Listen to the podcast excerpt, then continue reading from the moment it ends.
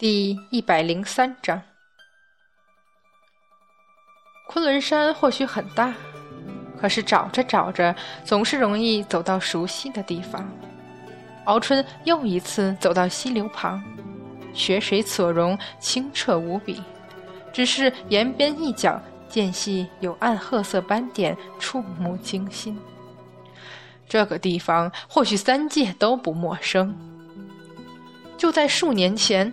沉香还在这里举起开天神斧，做了一件惊动三界、万家神仙称赞不绝的大事。在报得姐姐之仇后上天庭，敖春见众仙都是喜上眉梢，当时便想：这杨戬还真是恶贯满盈，如此不得人心。他死了，似乎谁都高兴，除了那面子拉不下来的玉帝和不肯更改天条的王母娘娘。好像高兴时，谁也没有想到阐教。流云悠悠，山色苍然巍峨。敖春仙一脚坐于一块碎岩上，忽然纳闷儿：杨戬当日就在此伤重垂死，魂飞魄散，在他们离去后，终究还是让阐教救了回来。说来奇怪，三界之中怎么无人想到？这是昆仑啊，阐教不正是在此？这也太巧合了点儿。怎么偏偏就是昆仑？开天神府所藏的地方，为何偏偏就是昆仑？敖春这些日子都遍寻不得，徘徊山中，极怒、痛悔、烦躁，甚至状若疯狂。怎奈昆仑神不出一声。即使开口，也只是劝说他离去。崩溃到最后，还是不肯放弃。沉香生死未知，他答应了三圣母，一定要救回沉香的。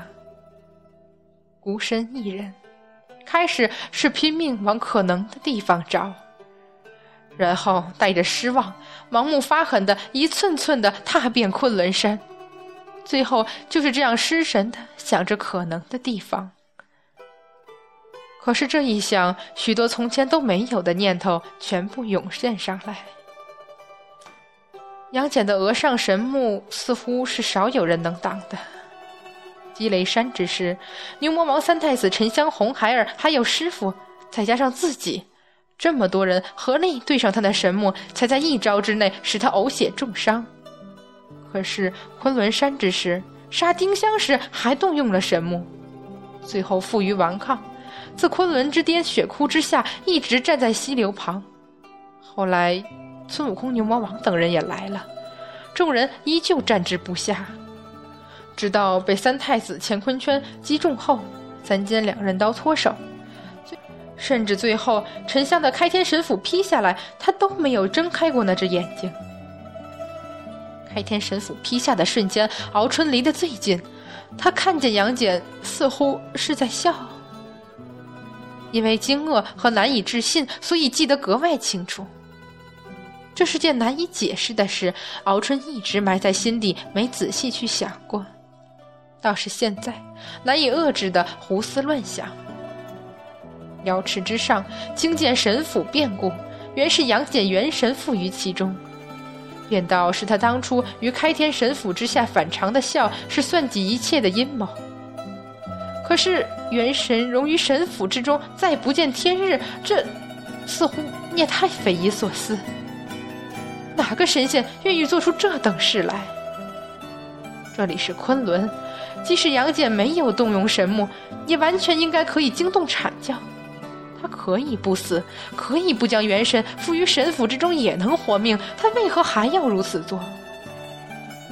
除非若他所说。要让沉香自得骄傲而不知，终有一日死于开天神斧之下。起初他也信了，杨戬那般卑鄙无耻的小人什么做不出来。可是华山一场惊变，谁都没想到，昆仑十二仙随手拿出的一面镜子，就轻易夺去了沉香的魂魄。他阐教竟然如此厉害，让天庭惊恐，佛门不敢过问。杨戬为何不逃？为何非得身化神符如此决绝？只是为了杀沉香？这岂非笑话？而且圣佛当日在天庭之上，似乎也很反常，恨不得赶紧将杨戬的元神驱逐出神府的表情，细想起来，怎能不让人起疑？先前见所有人都忌讳阐教，直到他们是辈分太高的上仙们，即使听得告诫，也没什么概念在心里。阐教的法宝和封神大战。那更是连三界神仙都当传说听的事，不亲眼见过，哪里晓得厉害？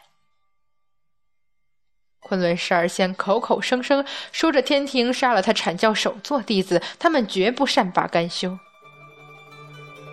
三界的法宝有一大半是出自阐教的，在剩下的一小半里，还有大部分都被昆仑十二仙带回玉虚宫去了。父王和太白金星都这么说过。难道杨戬身上没有半件法宝，甚至要去骗取三圣母的宝莲灯？若是宝莲灯如此厉害，三圣母起初去净坛庙时听闻阐教，为何又忧心忡忡对他们说宝莲灯难以抵御阐教？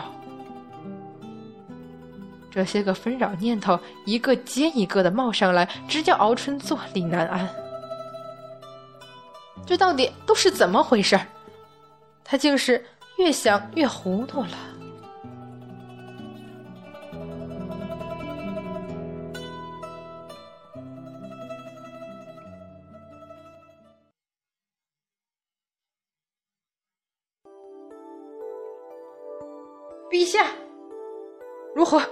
找到娘娘的下落了？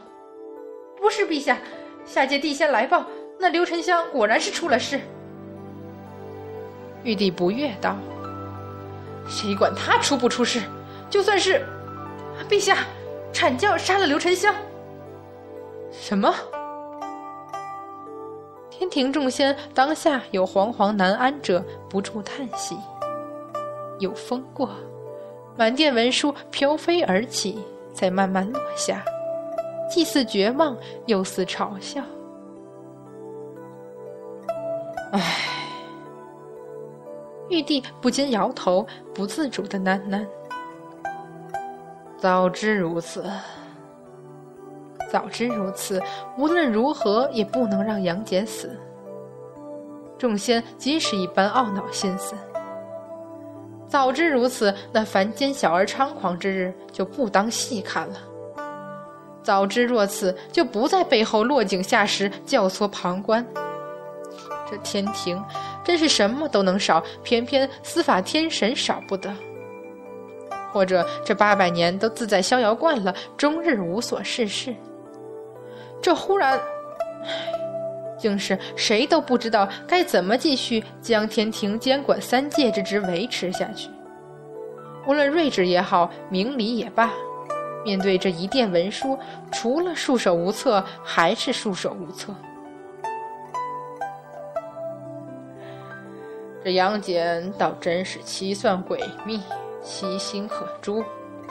为了握住权势，放任天庭只依从他一人，就是有何意外，你天庭也只能去求着他。红军道人忽然冷声笑语，只听得玉帝和天庭众仙正要点头愤慨附和，又猛然顿住。怎么可能？八百年不眠不休。以一己之力权衡三界纷乱，尽心职守，甚至可能呕心沥血，就是为了掌控权势，利欲熏心。这不是杨戬疯了，就是他们疯了。刘沉香被杀，小仙思量，方才斗战胜佛与阐教等人闹上天来，只怕也是为了此事。行了，玉帝头痛的捂住额头。老祖，您看倪军、东华帝君是要做什么？凡人说请神容易送神难，他堂堂玉皇大帝何尝不是如此？陛下觉得呢？红军道人似笑非笑，转眼又将问题扔了回来。朕若是知道，又何必动问老祖？陛下急了。玉帝不知怎的，竟有些不自在。嗯，老祖说哪里话来？倪俊明向来自负高傲，轻下凡间必有所图。可他又是什么都已经漠然的性子，这番一来，倒真是叫朕不明所以。陛下已经想到了，怎奈不信吧？玉帝倒没有怎样，只是太上老君闻言一颤，险些摔到旁边神仙身上去。嗯，老祖这是何意？朕啊，陛下，老道以为应该先。太上老君急忙上前，动作夸张到果然分散了玉帝的思索。就就在他暗暗的松了口气时，瞄见红军道人微微眯眼，似乎在冷笑，眼角抽搐了一下，顿时吓得魂不附体，难以再言，苦笑：“杨戬呢？杨戬，你到底在哪里？再不来就要出大事了。”嗯，老君，啊，陛下，老道觉得东华帝君所思所想，无非那人罢了。玄女不是死了吗？玉帝猛然拧眉，似乎暴怒异常。陛下，您好似忘了，五彩神石本就是女娲娘娘欲救回爱女所制神器。太上老君一字字似乎在嘲笑。又似乎无奈，嗯，本就为起死回生。玉帝惊而站起，太上老君望着似笑非笑的红军道人，只得继续说下去。而王母娘娘将神石带下凡间。